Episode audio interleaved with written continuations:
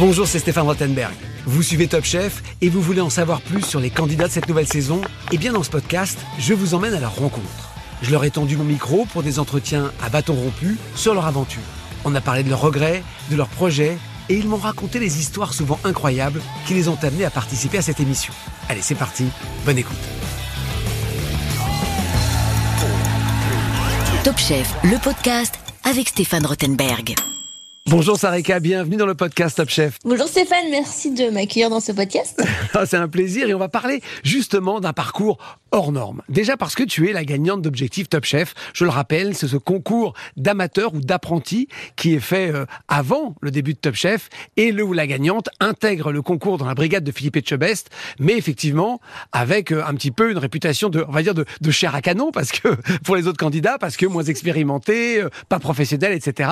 Même si bien sûr certains ou certaines sont allés très très loin en gagnant Objectif Top Chef. Mais je vais revenir sur ce premier concours. Lorsque tu le fais, est-ce que tu te dis déjà, je veux, l'objectif c'est de gagner et d'intégrer Top Chef, ou est-ce que tu vas un peu en disant euh, j'ai rien à perdre? Euh, honnêtement, sur l'objectif Top Chef, il y a eu deux phases. Il y a eu une première phase où je me suis dit, ok, Sarika, on y va euh, un peu, bah, un peu de façon dilettante. On voit ce que ça donne.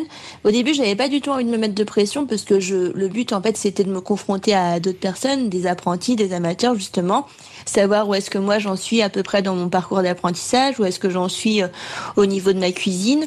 Et euh, finalement, je me suis vite pris au jeu parce que euh, j'ai passé les premières étapes de sélection. Et au fur et à mesure, il y a un moment dans le concours où euh, j'étais pas là pour aller le plus loin possible. Il y a un moment, je me suis dit, ok, qu'à là, tu vas pour gagner. Je sentais que j'avais, j'en avais encore sous le pied. Je sentais que le chef Etchebest commençait à peu près à avoir quelque chose en moi. Et je pense qu'il commençait à me visualiser dans sa brigade. Et euh, là, je me suis dit, ok, là, faut que je me donne à fond. Faut que, ouais, j'ai un esprit de compétition assez poussé Oui, on va en de par parler. mes études. Et c'est vrai que euh, sur euh, la semaine de la finale où on était plus que 10 sur Objectif Top Chef, euh, je me suis arrachée pour, pour gagner ce concours. C'est quand même un sacré coach, Philippe Etchebest, parce que c'est vrai qu'il est capable, généralement, je vais dire, de, de retourner la tête un petit peu de, de certains candidats lorsqu'il sent qu'il y a un potentiel. Tu, tu sens que ce qu'il a dit à un moment précis a pu jouer dans ta, dans ta motivation? Oui, en fait, je me suis rendu compte sur sur Objectif Top Chef et même sur Top Chef, j'ai pu cerner assez rapidement du coup comment le chef Etchebest se comportait avec les candidats. Donc euh, effectivement, il il n'est pas très tendre. Enfin, son but en fait, c'est de nous pousser à fond pour qu'on puisse se surpasser, qu'on aille chercher dans nos ressources, puiser à fond. Et euh, sur Objectif Top Chef, en fait, je me suis rendu compte qu'il commençait à avoir un potentiel en moi quand euh, il a commencé à me mettre des timbales. Donc, euh, Ah oui, c'est c'est- ça. donc c'est assez drôle parce qu'à partir du moment où il a commencé vraiment à mettre à mettre des petites rousses en fait pour que pour que j'aille encore plus loin, à Du montrer qu'il était très exigeant. T'as un exemple?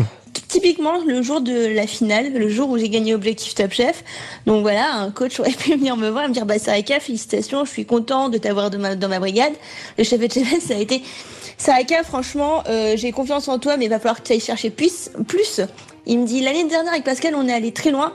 Je pense que tu peux aller plus loin si tu te donnes encore plus. Et t'inquiète que moi, je vais te donner les moyens pour que tu ailles plus loin. Je fais OK, ça marche, chef. Ta singularité, c'est que tu es un peu le symbole d'un changement de vie. Souvent, euh, la cuisine, chez les candidats de Top Chef, c'est une vocation qui, dès l'adolescence, puisqu'on rentre souvent en école hôtelière, en lycée hôtelier, à 13, 14, 15 ans, euh, et c'est une vo- vocation, une volonté depuis très jeune. Toi, peut-être que c'est une passion depuis jeune, mais malgré tout, tu es parti sur autre chose. Raconte-nous un petit peu ce, ce choix hein, et ce parcours singulier qu'est le tien. Bah, en fait, ce qui s'est passé, Stéphane, c'est que euh, moi, je suis, euh, je suis d'origine cambodgienne. Enfin, mes deux parents, du coup, sont cambodgiens. Euh, ils sont nés au Cambodge, ils sont arrivés en France dans les années 80. En fait, ils ont, su- ils ont fui le, le génocide des Khmers rouges. Et euh, du coup, ils ont vécu des trucs pas très cool, enfin au Cambodge et même en arrivant en France, ils ont été ouvriers toute leur vie. Donc euh, c'est vrai qu'ils ont, ils ont, ils ont placé beaucoup d'espoir en, en mes frères et sœurs et moi. Donc euh, ils nous ont poussés à faire de longues études. Donc euh, dans, on a eu une éducation très stricte, très portée en fait sur la réussite sociale, la réussite scolaire, la réussite professionnelle. Donc c'est ce que j'ai fait. J'ai fait un bac S, j'ai fait un an de droit, j'ai fait un DUT technique de commercialisation. C'est pas du tout là, le profil un d'un cuisinier. hein. C'est pas du tout le profil d'un du tout. voilà. J'ai fait un master en marketing et vente. Après, j'ai travaillé. Et puis finalement, euh, je me suis dit, bah, je suis pas du tout épanouie dans mon travail malgré ma situation confortable. Euh, J'aime bien la cuisine. À l'époque, j'avais 26 ans. Je me suis dit, euh, pourquoi pas au final Je trouve une formation en un an au lycée hôtelier de Lille. Je me dis c'est un an de cuisine, un an où je vais me former en apprentissage. Si ça me plaît, bingo. Si ça me plaît pas, je pourrais toujours rebondir sur mes pattes. Donc, euh, donc c'est ce que j'ai fait. Je me suis orientée assez tardivement, effectivement. Donc vraie pression. Donc en fait, ça joue, j'imagine, dans ta décision. C'est-à-dire que tu penses quand même à tes parents à ce moment-là. Euh, ça, ça rend, j'imagine, ton ta volonté de changer de parcours plus plus difficile. Euh, oui, honnêtement, oui, parce qu'en fait, euh, j'ai toujours été éduquée comme ça et c'était la première fois où vraiment j'allais à l'encontre de, de mon schéma éducatif. Donc, euh, et pourtant, j'avais 26 ans, donc euh, c'est pour te montrer du coup dur, la hein. façon dont, dont, dont ça m'a façonné dans, dans, dans mon évolution. Mais après, du coup, s'en est suivi plein de bonnes choses. Sur Objectif Top Chef, mes parents étaient tellement fiers qu'ils se rendaient pas compte, en fait. C'est vrai que dans, dans mon éducation, en fait, on, on, est, on communique très peu, donc on, je communique très peu avec mes parents sur ce que je ressens sur ce que j'entreprends, euh, sur ce que je vis en fait. Donc euh, on est très euh, pudique sur ça. Donc c'est vrai qu'ils étaient même pas au courant que j'adorais cuisiner. Ils étaient même pas au courant. Tu vois, ils étaient même Hmm. pas au courant que j'avais un piercing au nez. Ils l'ont vu, ils l'ont découvert à la télé pendant Objectif Top Chef. Ils ont été très fiers de, de la découvrir. Donc j'ai aucun regret là-dessus. Alors on va parler effectivement de. Alors tu, nous as expliqué ce, changement de vie lorsque effectivement tu prends cette décision de dire à tes parents que tu vas faire autre chose. Depuis ce moment-là, il n'y a pas eu un jour de doute ou de regret Tu savais que tu étais dans la bonne voie Honnêtement, j'ai douté absolument tous les jours, je pense. Oui, c'est vrai. En disant, oh, j'avais un boulot en or. euh, Pourquoi? Non, même pas, mais euh, bah, en fait, moi, je suis quelqu'un, euh, ça fait partie de mes qualités et aussi de mes défauts, c'est que je me remets beaucoup en question. Je suis quelqu'un qui réfléchit beaucoup, qui me pose beaucoup de questions. Et c'est drôle parce que je pense que si je m'étais jamais réorientée, je me poserais pas ces questions-là parce que j'aurais pas le choix. Et là, en fait, enfin, me laisser le choix, c'est me laisser place de énormément de place au doute. C'est comme quand je vais au resto, trois entrées, trois plats, trois desserts, je peux prendre 45 minutes à, décider ce que je vais manger. Parce maintenant que que tu sais que tu peux changer de vie. d'hyper indécise. Ouais, maintenant que tu sais que tu peux changer de vie, tu remets à chaque fois éventuellement le- l'ouvrage sur le métier. Tu dis, est-ce que vraiment euh, je vais pas encore rechanger? Aujourd'hui, honnêtement, non, plus Ah. du tout. Mais euh, c'est vrai que pendant pendant pas mal de temps, pendant la première année, je me posais beaucoup de questions parce que je savais ce que je quittais, pas ce que j'allais retrouver. Et euh, là aujourd'hui, euh, enfin cette année a été assez assez rude, enfin en termes de pas rude, mais en assez complète, assez chargée.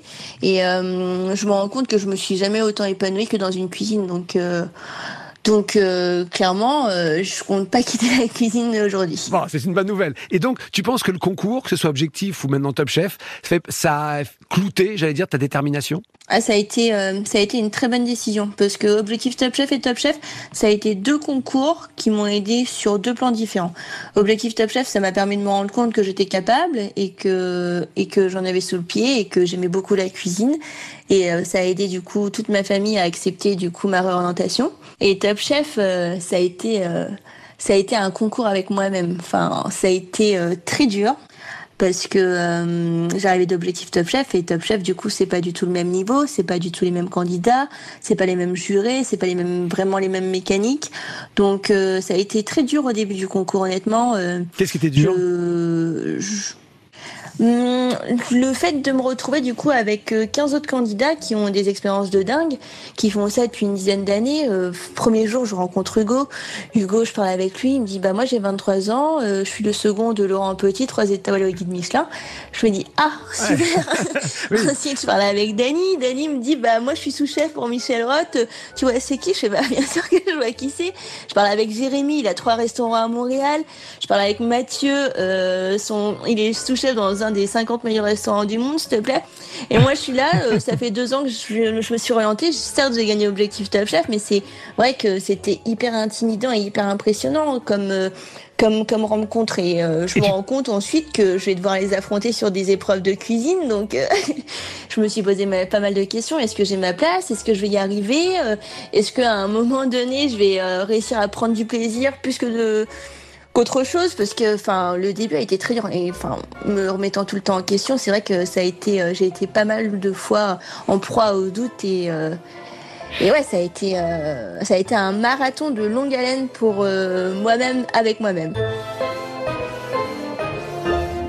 Est-ce que tu avais l'impression que lorsque tu réussissais, parce que tu les as euh, souvent, parfois battus, euh, pas toujours, mais parfois, euh, est-ce que tu voyais de la part de ces jeunes candidats qui effectivement sont peut-être plus jeunes que toi parfois, mais ont une expérience, un CV, il y avait une surprise, voire un désagrément, de voir, de se voir parfois piqué au freinage par une jeune fille on va pas dire autodidacte parce que as une vraie formation, mais avec beaucoup moins d'expérience? Honnêtement, je pense que je pense pas que ça les ait surpris. Je pense pas qu'ils l'aient mal pris parce qu'en fait, la plupart du temps, quand je parle avec les candidats, ils me considéraient vraiment comme une candidate à part entière. Mais souvent, moi, je, je, je, je me rabaissais.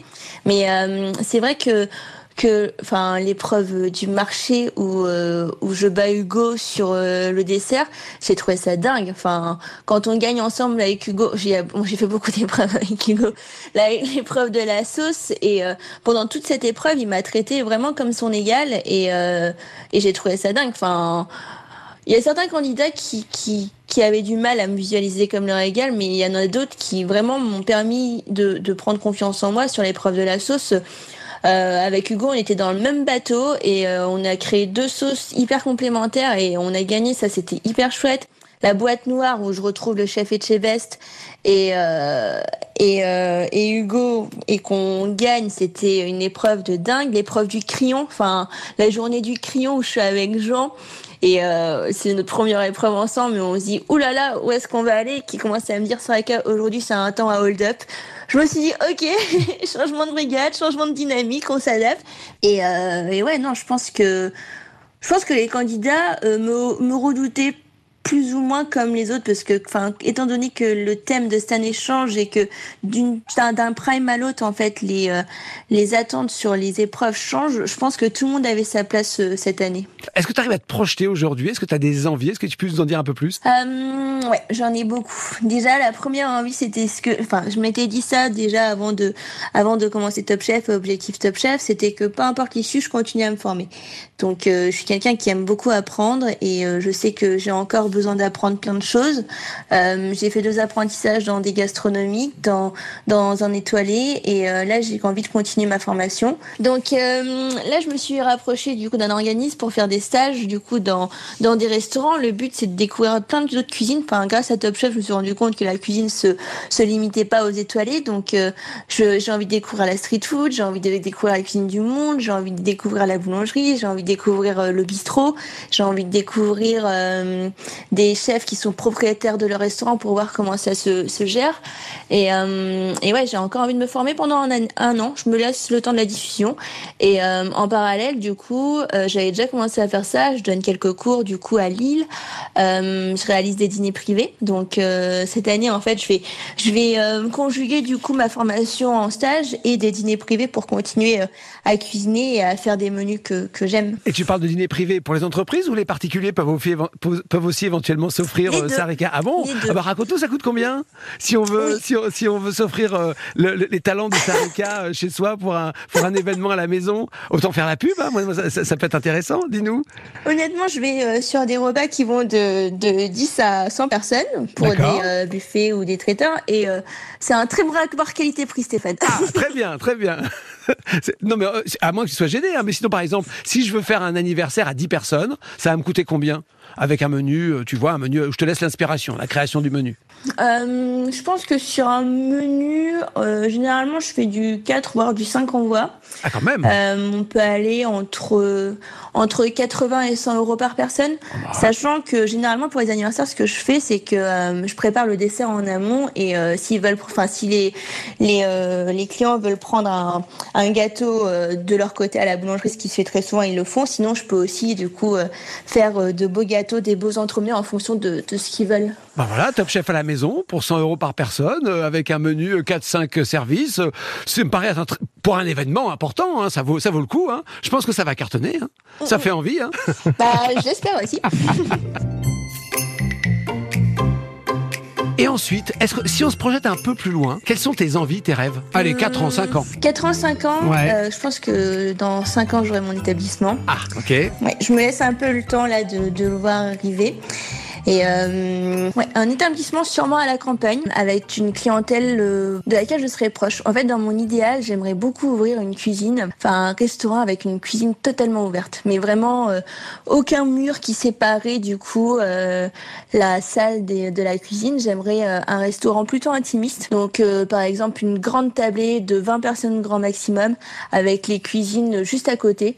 On serait pas beaucoup en cuisine, on serait peut-être deux, et on pourrait vraiment apporter un, une certaine intimité dans, dans ce service et vraiment euh, adapter du coup euh, cette grande tablée en fonction de de, de ce qu'ils veulent. Un- En fait, une offre hyper personnalisée. Un peu à la manière d'Adrien ce Cachot. serait pas un restaurant où on irait manger de façon hasardeuse euh, le vendredi soir en se baladant. Ce serait un, restaurant qu'on réserverait du coup à l'avance D'accord. pour euh, ce nombre de personnes-là. Et là, vraiment, euh, comme une prestation de, de chef privé, mais au restaurant. Ok, bon bah ça fait envie. Bah voilà le- le- un objectif. euh, Oh ça tu peux même le faire avant, hein, mais effectivement tu as raison de te former. Tu as raison de continuer à apprendre plein de choses. Mais effectivement on a vu déjà dans tout ce que tu as fait dans le- dans Top Chef l'extraordinaire potentiel que tu as. Je crois que tu as eu raison de d'aller euh, faire tes envies, de changer de voie, même si effectivement tu avais déjà un beau parcours. Le fait de changer de vie et de, de, de suivre sa passion, à l'évidence ça marche. Merci beaucoup Sarika d'être euh, venue dans ce podcast Top Chef. Merci à toi, Stéphane. À bientôt. À bientôt.